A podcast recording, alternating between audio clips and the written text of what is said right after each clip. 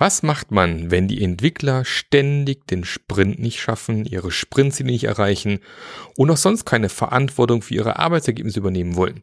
Das heute hier in diesem Podcast. Bis gleich.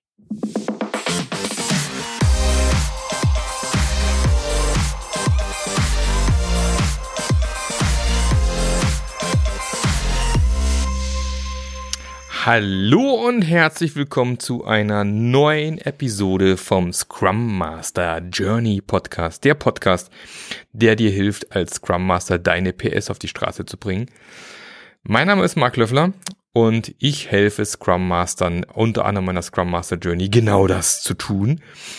Dabei zu helfen, wann mache ich was, was ist der nächste sinnvolle Schritt, welche Tools gibt's, welches Tool macht wann wo Sinn und so weiter und so fort. Ja, und ich sitze heute in meinem wunderschönen Büro, das gerade äh, etwas voller geworden ist, weil ich hier diverse äh, Licht, diverses Lichtequipment aufgestellt habe und mich gerade vorbereite, ein Video aufzuzeichnen. Jetzt muss ich hier so ein bisschen mehr drumherum tanzen gleich, äh, wenn ich hier die nächsten Male rein rausgehe. Aber das Problem ist ja immer, das kennst du vielleicht auch, wenn man äh, sich lange was vorgenommen hat, macht man es oft deswegen nicht, weil dieser, dieser Aufwand, um das zu tun, also die Vorbereitungen erstmal so aufwendig sind, dann lässt man es gleich bleiben. Wenn du ein Instrument spielst, kennst du vielleicht auch, du willst regelmäßig üben, aber die Gitarre ist hier im Koffer in der Abstellkammer oder dein Saxophon wie bei mir ist im Koffer im Keller oder so und dann müsstest du es erst holen, aufbauen und bevor du loslegen kannst, denkst du schon so, äh, keine Lust. Und deswegen äh, große Empfehlung ähm, äh, zu, äh, zu dem Buch äh, Die 1%-Regel, die 1%-Methode, glaube ich, heißt das Buch. Ich suche es nachher nochmal raus, der eben auch schön beschreibt, wenn man neue Gewohnheiten schaffen möchte, lohnt es sich, diese Anfangshürde so klein wie möglich zu machen. Deswegen steht jetzt hier alles bereit, Beleuchtung bereit, Kamera bereit. Ich muss eigentlich nur hinstehen, mein Gesicht in die Kamera halten und kann losfilmen und kann vielleicht demnächst auch die ein oder anderen Reels mal auf Instagram machen. Habe ich ja auch schon einen Instagram-Kanal. Ähm, da ist noch nicht viel drauf, aber vielleicht willst du schon abonnieren. Scrum Master Journey, da wird es dann demnächst auch kurze, kleine, knackige Videos geben. Das habe ich bisher aufgeschoben, weil ich irgendwie dachte, äh, es ist immer so aufwendig, das erst hinzustellen, aufzubauen. Aber da werde ich demnächst auch bisschen was machen. Man kann also jetzt schon mal hingehen und den abonnieren. Das schadet auf jeden Fall mal nix. So. Soweit mal zum Vorgeblänkel meiner Situation, meiner Ist-Situation, damit du Bescheid weißt, wo ich denn so gerade stehe. Und wir haben letzte Woche wieder eine äh, Ask Me Anything Session gemacht in der Scrum Master Journey. Ähm, übrigens der geilsten Scrum Master Community in Deutschland, mittlerweile mit 80 Leuten. Sehr geile Typen, ich sag's euch. Ähm, wurde jetzt gestern und äh, heute sehr emsig diskutiert, wie man auch den letzten dazu bringt, die Webcam anzumachen. Da sind Sachen rumgekommen, äh, spannend, wäre ich selber nicht drauf gekommen. Danke dafür nochmal. Und haben letzte Woche dann eben, wir machen einmal im Monat eine Ask Me Anything, also wo man mir Fragen stellen kann. Und eine genau dieser Fragen, die möchte ich in diesem Podcast vorstellen. Und die war nämlich, die Entwickler übernehmen keine Verantwortung für die Umsetzung des Sprints. Also du, du kennst es vielleicht manchmal auch. Du hast deinen Sprint geplant und am Ende ist nur die Hälfte geschafft worden. Oder vielleicht ein bisschen mehr. Wenn es einmal passiert, ist es ja kein Ding. Wenn es regelmäßig passiert, ist das schon ein Zeichen, dass man mal überlegen muss, wo kommt das her, was könnte die Ursache dafür sein.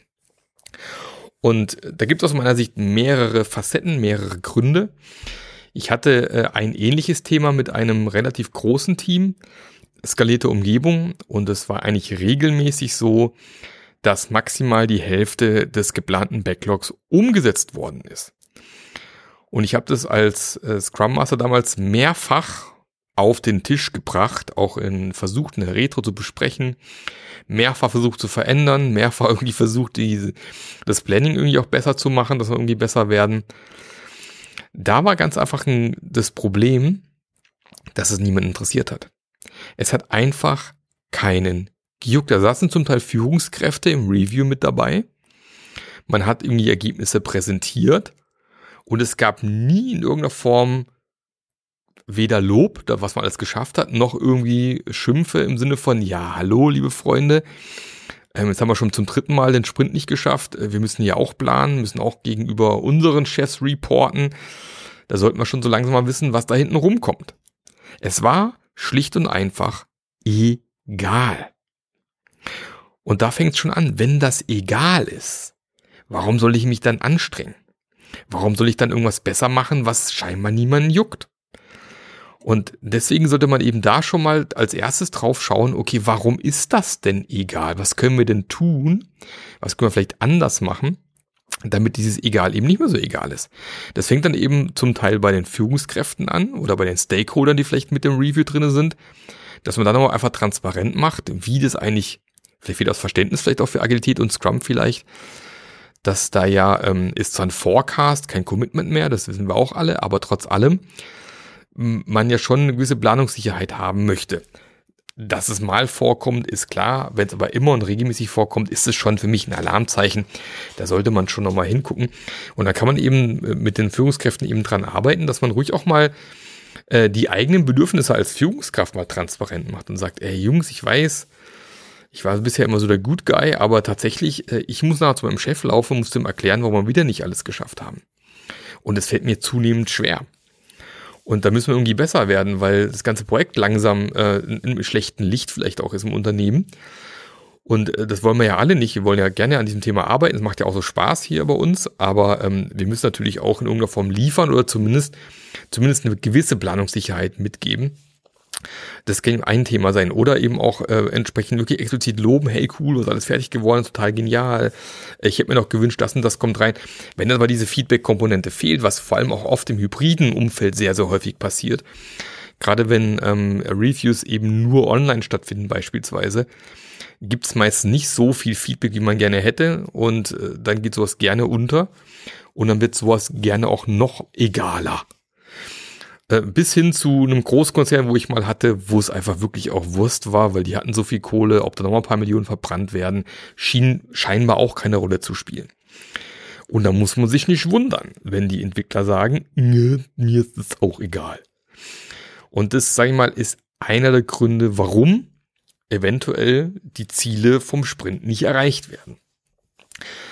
Der zweite große Grund, den man sehr, sehr häufig sehen kann, sind einfach schlechte Sprint Plannings.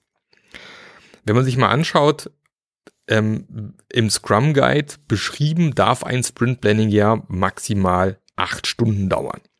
Also für einen äh, einmonatigen, einmonatigen Sprint oder vierwöchigen Sprint darf man ja bis zu einem Tag planen, also acht Stunden. Das ist schon ziemlich lang. Die allermeisten Standard, sage ich mal, ist bei den allermeisten mittlerweile zwei Wochen, was immer noch vier Stunden bedeutet, wenn man es runterrechnet. Das heißt, man hat theoretisch vier Stunden Zeit, eine vernünftige Planung zu machen. Was ist die Regel? Und vielleicht ist es bei dir auch so. Man frühstückt das Planning so in einer Stunde ab weil ich habe da alles schon gesehen, von dass ein Entwickler quasi dem Scrum Master ins Jira mehr oder weniger diktiert, was er da als Tickets zu schreiben hat. Äh, die anderen sitzen schweigend daneben und hören nur zu, nicken, vielleicht so ein bisschen mal Glück hat. Und ähm, oder äh, keine Ahnung, ja, ist ja eh klar, wie es geht und dann wird ganz kurz hier die Sachen reingeschoben und gar nichts runtergebrochen, gibt's auch gerne, dass man einfach die Items reinnimmt, ja, das schaffen wir, das schaffen wir, das schaffen wir, ja, wir sind fertig, passt, kriegen wir hin und dann ist das Planning erledigt. Nein, ist es nicht. Na, die Idee vom Planning ist ja, dass wir aus diesem Planning rauslaufen und wir alle ein genaues Verständnis darüber haben, was die nächsten Schritte sein sollen. Und klar ist es nur ein Plan, nur ein Forecast. Sicherlich, dieser Plan kann sich auch nochmal ändern. Ich sage ja auch immer gerne, äh, das Sprint Backlog ist der Plan, um das Sprintziel zu erreichen. Und wir alle wissen, Pläne ändern sich gerne mal. Das heißt also völlig legitim, aber wir sollten uns zumindest so viel Zeit und Energie wie möglich und wie nötig investieren, um so viel Klarheit wie möglich zu schaffen. Und sicherlich wird es noch irgendwelche Dinge geben, die wir vielleicht noch nicht wissen an dem, in dem Moment, wo wir uns Planning machen. Deswegen hat es ja auch eine Timebox. Es macht ja auch keinen Sinn, jetzt irgendwie zwölf Stunden oder zwei Tage rumzuplanen, wie man es vielleicht früher im Wasserfall gerne gemacht hat. Dadurch wird es ja auch nicht besser. Also drum gibt's ja da einen Deckel oben drauf. Aber man darf die Zeit ruhig voll ausnutzen. Und das kann zum Beispiel in der Software bedeuten, dass wir sagen, pass mal auf, wir packen mal den Source Code aus. Wir schauen uns mal an, wo wir hinpacken müssen. Wir überlegen uns mal, welche Klassen, Methoden wir brauchen, welche Interfaces, wie das Zeug zusammenspielt. Wir machen mal, wenn wir Glück haben, haben wir vielleicht auch ein UXler im Team, mal eine Oberfläche. Vielleicht haben wir auch ein Konzept schon, was wir nutzen möchten. Gucken uns das schon mal an, sprechen es schon mal durch ähm, bis hin vielleicht sogar zu ersten äh, Stubs und Skeletons, die vielleicht programmiert werden können. Äh, ist, glaube ich, sehr oldschool, so aus der Korber-Zeit, ich weiß, aber äh, erste Strukturen, erste Ideen quasi schon mal irgendwie festhält. Ruhig am Whiteboard arbeiten oder am, am Online-Whiteboard, ist ja völlig egal. Brainstorm, um eben so viel wie möglich von dieser Aufgabe zu verstehen und so viel wie möglich auch schon reinzugucken, was müssen wir eigentlich als nächstes tun, um das hinzubekommen. Und wirklich sehr häufig man dann eben feststellen, dass man in vier Stunden oder in acht Stunden schon echt viel rausfinden kann. Und viele der Dinge, die dann vielleicht erst in zwei, drei, vier, fünf Tagen dann rausgefunden worden wären, kann man oft schon im Blending rausfinden und abfrühstücken. dadurch wird die Planung besser. Ja, nochmal, klar, komplexe Umgebungen ganz oft, wir wissen es nicht sicher, was rauskommt, aber man kann sich zumindest Mühe geben und so viel wie möglich dran arbeiten. Und wenn wir ganz ehrlich sind, viele arbeiten auch gar nicht im komplexen Umfeld. Viele haben auch mit sehr komplizierten Dingen zu tun, die man oft sehr wohl beleuchten kann oder einen Experten hinzuziehen kann. Auch das ist legitim, dass man fürs Blending auch Leute einlädt, die vielleicht ein bisschen mehr Ahnung von dem Thema haben, dass es da einfach noch besser wird.